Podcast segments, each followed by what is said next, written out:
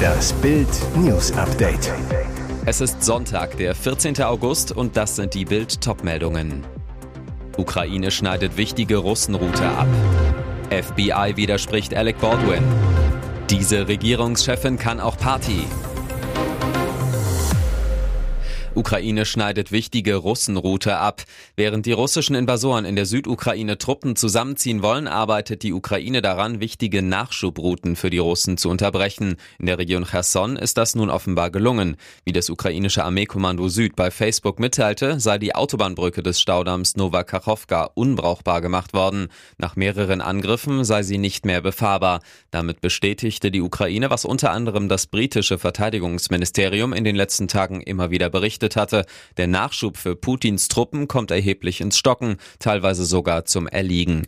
Die Verwaltung der russischen Besatzer bestätigte den Beschuss. Zugleich warnte sie vor Schäden an der Staumauer, die zu einer Katastrophe führen könnten. Die Betreiber haben nach eigenen Angaben die Leistung des angeschlossenen Wasserkraftwerks auf Notbetrieb heruntergefahren. FBI widerspricht Alec Baldwin. Die FBI-Ermittlungen sind abgeschlossen, die Verwirrung geht weiter. Knapp zehn Monate ist es her, dass bei den Dreharbeiten zum Western Rust ein fataler Schuss fiel. Das Opfer, Kamerafrau Helena Hutchins, beschuldigt Hollywood-Star Alec Baldwin. Er hielt die Waffe in der Hand, als seine Set-Kollegin mit eben dieser versehentlich getötet wurde. Nach Baldwins eigenen Aussagen soll sich der folgenschwere Schuss automatisch gelöst haben. Doch forensische Ermittlungen haben ergeben, das kann so nicht stimmen. Nach den Testergebnissen Ergebnissen, die ABC News vorliegen, ist es nicht möglich, dass die Waffe abgefeuert wurde, ohne dabei den Abzug gedrückt zu haben. Aber genau das hat Baldwin erst kürzlich noch behauptet. Baldwin erklärte, wie er den Revolver von Waffenmeisterin Hannah Gutierrez Reed bekommen hätte. Die Waffe sei zu diesem Zeitpunkt eigentlich kalt, also mit Platzpatronen beladen gewesen. Doch eine echte Kugel traf die Kamerafrau. In einem TV-Interview im Dezember sagte Alec Baldwin, dass er nicht wisse, wie die scharfe Munition in die Waffe kam. Vor allem aber, ich habe den Abzug nicht gedrückt. Marco schoss das Führungstor, dann stoppte sein Herz. Stürmer Marco Memenga kippte auf dem Spielfeld um, vor den Augen seiner Familie und Freunde. Er wurde nur 38 Jahre alt. Zum Anpfiff machte der Fußballer, den alle nur Memme riefen, noch einen fitten Eindruck. Er war ein Sportler, der seinen Verein über alles liebte. Ein Energiebündel, das sich immer und überall für andere einsetzte. Jetzt ist der Familienvater tot, hinterlässt zwei Söhne und eine Ehefrau. Der Verein in Ostfriesland, für den Memme spielte, heißt FC Brokmerland und hat 100 Mitglieder, 16 aktive aktive Kicker. Vier Mitspieler darunter, auch der Vereinspräsident, sitzen traurig in der Spielerkabine in Brokmerland, einem 4000 Einwohnerörtchen im ostfriesischen Landkreis Aurich. Der tragische Vorfall ereignete sich am 5. August beim Pokalspiel in Filsum. Memmer hatte zuvor das 1 zu 0 gemacht. Insgesamt dreimal hätten seine Freunde ihn zurückholen können. Als der Notarzt kam, konnte er ihn ein viertes Mal wiederbeleben. Doch nach 50 Minuten hatte Memme seinen letzten Kampf verloren, so Stürmer Hendrik Tjaden. Todesursache mutmaßlich Herztod. Diese Regierungschefin kann auch Party. Sie ist die wichtigste Politikerin ihres Landes, muss es wegen des kriegerischen Treibens seines Nachbarn Russland durch eine der gefährlichsten Krisen ihrer Zeit führen und findet trotzdem Zeit zu feiern. Finnlands Ministerpräsidentin Sanna Marin. Lässig, modern und selbstbewusst, so kann Politik auch gehen. Marin steht für die Generation cool, die Putin ganz bestimmt nicht gefällt. Nun postete eine Freundin ein Foto Marins. Darauf sieht man die Regierungschefin, die ihr Land gerade in die NATO führt, im sexy Glitzerkleid mit schwarzen Stiefeln und großer Sonnenbrille. Glitzer, Glamour, Geldprahlerei? Mitnichten. Ihre Klamotten kauft Marin Secondhand. Anlass fürs Outfit ein Festival. Marin verriet in den Instagram-Kommentaren selbst, wo es hingeht, zum Flow in Flohmarktkleidern. Flow ist ein Festival in Helsinki, das dieses Wochenende stattfindet. Schon kürzlich zeigte sie sich im Rocker-Outfit und begeisterte damit ihre Fans. Brauchte Lewandowski Bayern mehr als Bayern Lewandowski? Es war die große Angst der Bayern im Sommer. Superstürmer Robert Lewandowski schießt nach seinem Abgang in Barcelona ein Tor nach dem anderen. Bei Bayern hingegen herrscht ohne echten Stürmer Torflaute. Jetzt aber ist es genau andersherum. Bayern lieferte zwei Schützenfeste in Folge. Die Mega-Offensive um Neuzugang Sadio Mané zerlegte Leipzig und Frankfurt. Sehnsucht nach Lewandowski? Nö. Der Pole hingegen erlebte in seinem ersten Pflichtspiel für Barca viel Frust. Nur 0 zu 0 gegen Rayo Vallecano, Fehlstart für Levi und sein neues Barca. Die Torschau von Lewandowski in Spanien muss warten. Brauchte Lewandowski etwa am Ende Bayern mehr als Bayern Lewandowski? Fakt ist, bei Bayern war die Spielweise seit Jahren perfekt auf den Superstürmer zugeschnitten. Und jetzt weitere wichtige Meldungen des Tages vom Bild Newsdesk. Der Tod, der aus dem Maisfeld kam. Grillen zirpen in der Sommerhitze, die trockenen Maisfelder rascheln, in der Ferne wiehern Pferde und über allem spannt sich ein weißblauer Himmel. Eine Idylle wie aus dem Bilderbuch. Wäre da nicht die braune Holzkiste mit den Blumen, wäre da nicht die Kerze, wäre da nicht Coras Foto. Alles aufgestellt von ihrer Tante im Gedenken an das Mädchen. Am Samstagmittag vor einer Woche verunglückte Cora an genau dieser Stelle bei einem Reitausflug und starb am selben Abend in einer Klinik. Wie so häufig war das Mädchen in den Ferien auf den Reiterhof der Tante in Wernberg-Köblitz gekommen. Und so zogen sie los am Samstagmittag, Cora auf Philos Rücken, ohne Sattel. Eine Freundin führte das Pferd. Cora hatte ihren Helm vergessen, doch sie wollte nicht mehr umkehren, um ihn zu holen. Aber was sollte auch schon passieren? Es ist nur eine kleine Runde über Wirtschaftswege zwischen den Maisfeldern. Doch genau hier, nur ein paar hundert Meter vom Reiterhof entfernt, passiert das Unglück. Ein Wildschwein rennt aus dem Maisfeld heraus. Cora erlitt schwere Kopfverletzungen. Notärzte belebten sie am Rande des Feldes wieder.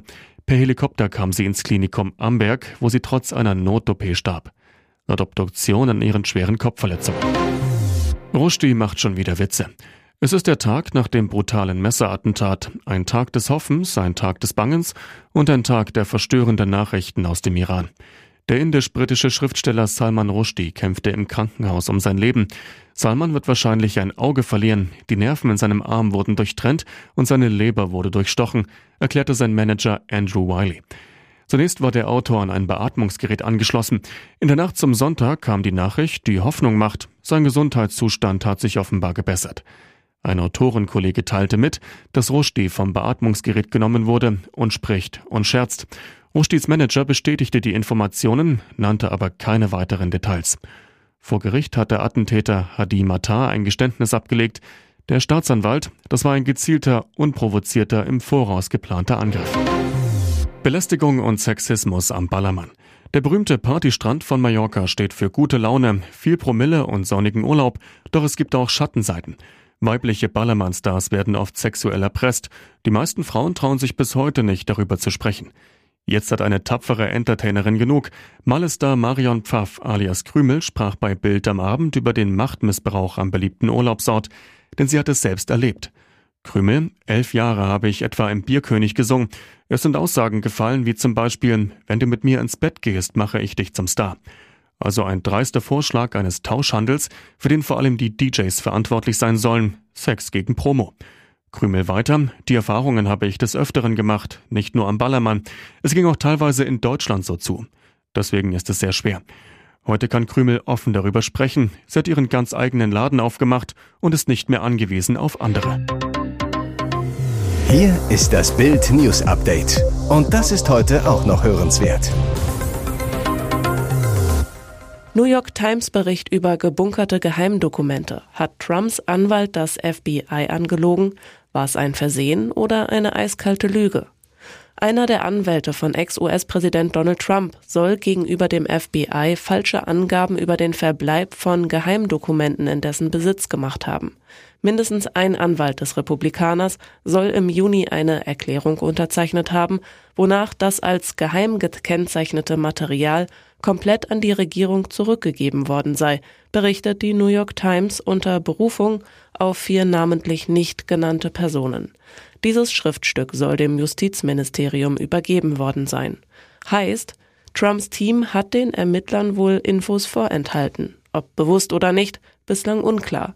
Fakt ist aber, dass das FBI auch wegen der Behinderung von Ermittlungen ermittelt und auch deshalb am vergangenen Montag zur Razzia bei Trumps Anwesen Mar-a-Lago anrückte.